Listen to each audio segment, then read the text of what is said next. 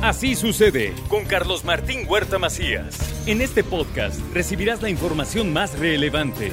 Un servicio de Asir Noticias. Bueno, llegó el momento de la colaboración de Rocío González, que por a usted, aunque usted no lo crea, digo, ya vamos al aire, cállate. Y habla, y habla, ya vamos, ya, ya vamos, ya vamos. Y habla, y habla, y habla.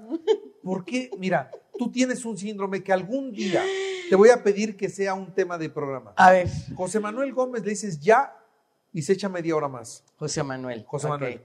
El doctor Beltrán le dices, ya se acabó el tiempo y se echa otra media hora más. Ok. A ti te digo, ya vamos y sigues hablando y te digo, silencio y sigues hablando. O sea, traen lo mismo. ¿Qué les pasa? ¿Eso por qué es? Es cariño. ¿A qué? ¿A ti? No. Ay, sí. Si yo le estoy diciendo, Pues ya es no que hay estamos tiempo. platicando muy sabroso.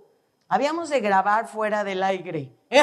Lo que sucede tras bambalinas. Se morirían de risa. No, de verdad, de verdad. ¿Y No sabes estás qué? Me saberlo. compadecerían todos. Dirían, pobre Carlos Martín. En serio, está canijo aguantar a toda esa A fauna. la Rocío. A esa fauna. Ah, A fauna. ¡ay! Ya, Fauna ya te dejé de querer. Ok, Ya. vamos a hablar sobre el tema. En el momento en que yo quiera, vuelves a querer otra. vez. Ay, así de fácil. Ay, Ay, sí, cómo no. claro. Bien facilote. Estoy seguro de lo que, de lo que digo y de lo que hago. Ok. Bueno, ok. ¿qué? ¿Qué de qué? ¿Qué traes? Oye, pues ya estamos. Ya te en- quemaste tres No, minutos. no, tú lo haces adrede. No. A ver, querido auditorio, ya estamos en el mes de abril, Carlitos. ¿Y qué crees que me pasó? Preparando el tema de hoy, dije, ay, chispas. Hace años, bueno, alguna vez lo hice eh, aquí contigo, llevo, llevo siete años, y tú sabes que de profesión soy educadora. Y hace mucho... ¿Qué? ¿Qué? Y no, y no te educas. O sea, el, el, el, el buen juez por su casa Oh, empieza. Bueno.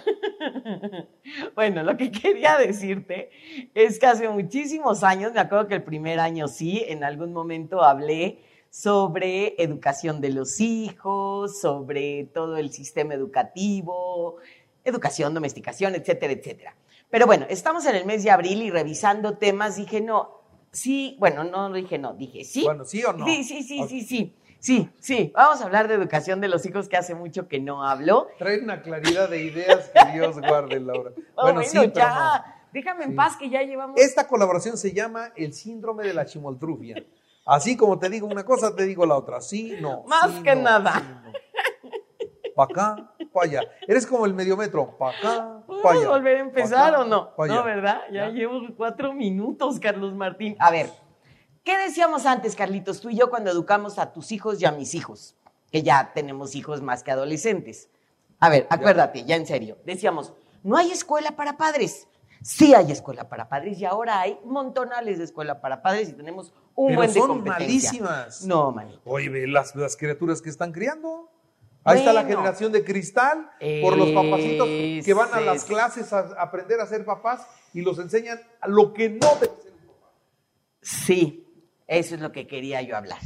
Y otro punto que también decíamos tú y yo, que educamos como nos educaron, que tampoco ya no.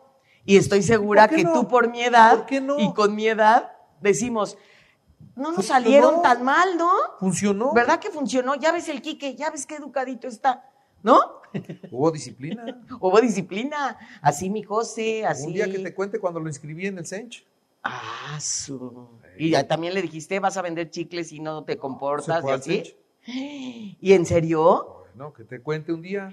No, pues sí, que me cuente un día. Pero bueno, lo que quiero hablar y que ya me quitaste seis minutos es que esto no cambia, o cinco minutos, esto no cambia en cuestión. A ver, la base fuerte de esto, mi querido Carlitos, es no podemos dejar de educar diciendo que necesita haber igualdad y respeto mutuo. ¿Qué quiere decir con esto? Así como dijiste, hay niños de cristal, hay niños eh, índigos, hay niños mendigos, quién sabe todo lo nuevo que hay ahora, pero es importantísimo la base, Carlos Martín. Igualdad, que todos somos iguales como personas. Es que yo soy tu madre, pues yo soy tu hijo, pa.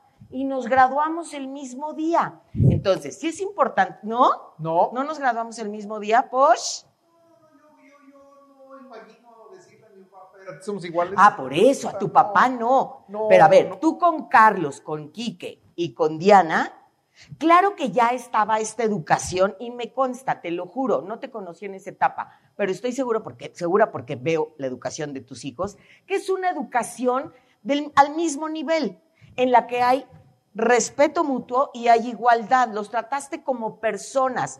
No quiere decir, sí, sí, bueno, eso ya es otra cosa, así que te lo comentaré fuera del aire. Pero había esta cuestión de igualdad y estoy segura, te lo juro, que tú como yo y como muchos que nos están viendo y escuchando, que no educamos a base de premios y castigos, porque por favor grabémonos esto.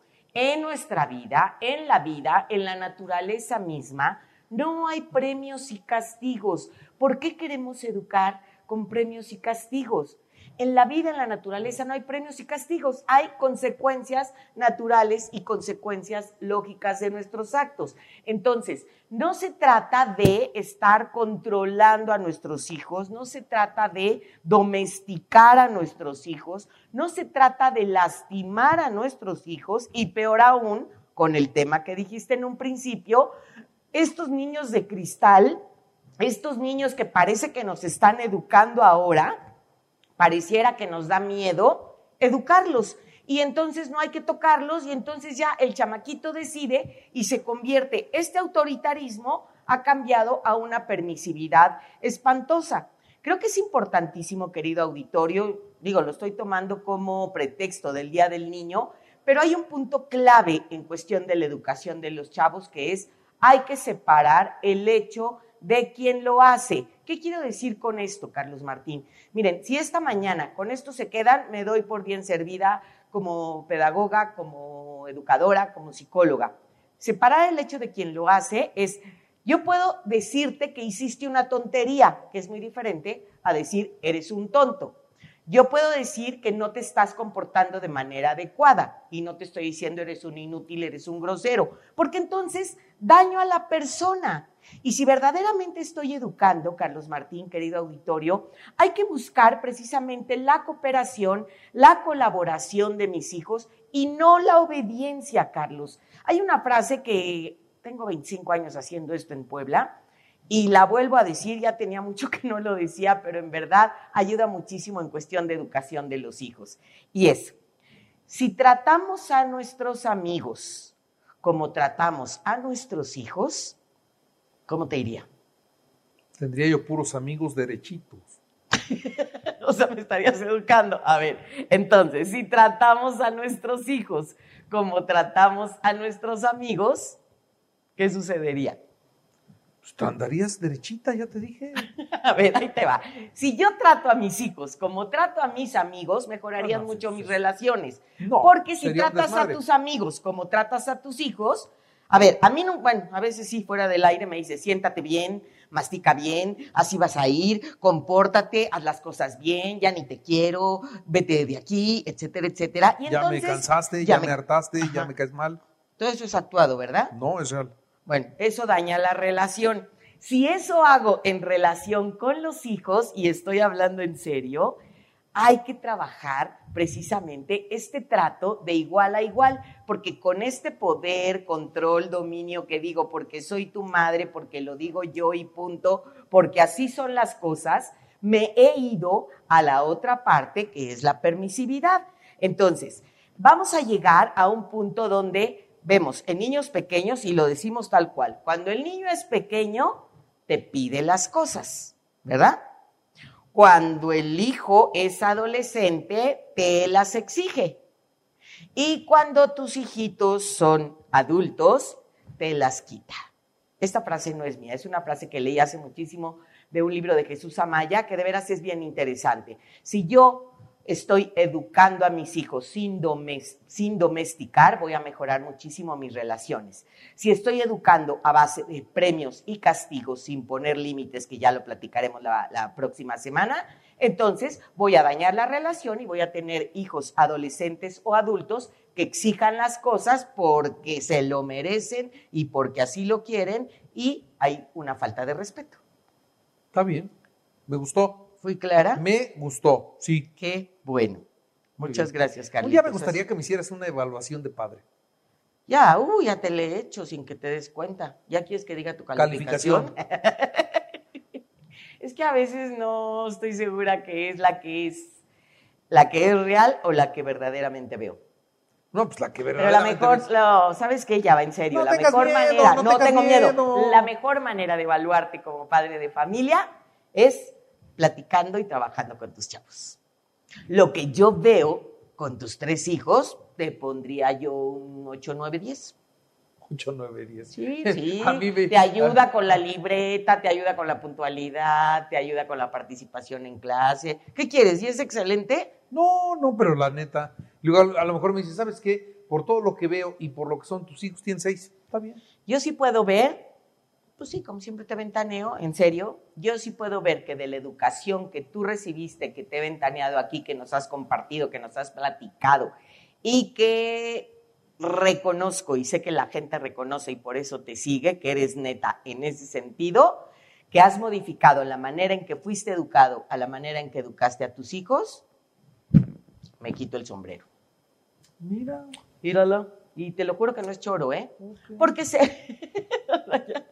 no, pero de verdad, porque sé la educación que recibiste, sé la formación que viviste, las experiencias que viviste, y no es lo mismo que tú hiciste con tus hijos en compañía de Laura. Eso sí. Muy bien, Rocío González. Carlos Martín Huerta. Gracias. Adiós. Para el próximo jueves, cinco minutos menos. Ok. Así sucede con Carlos Martín Huerta Macías. La información más relevante ahora en podcast. Sigue disfrutando de iHeartRadio.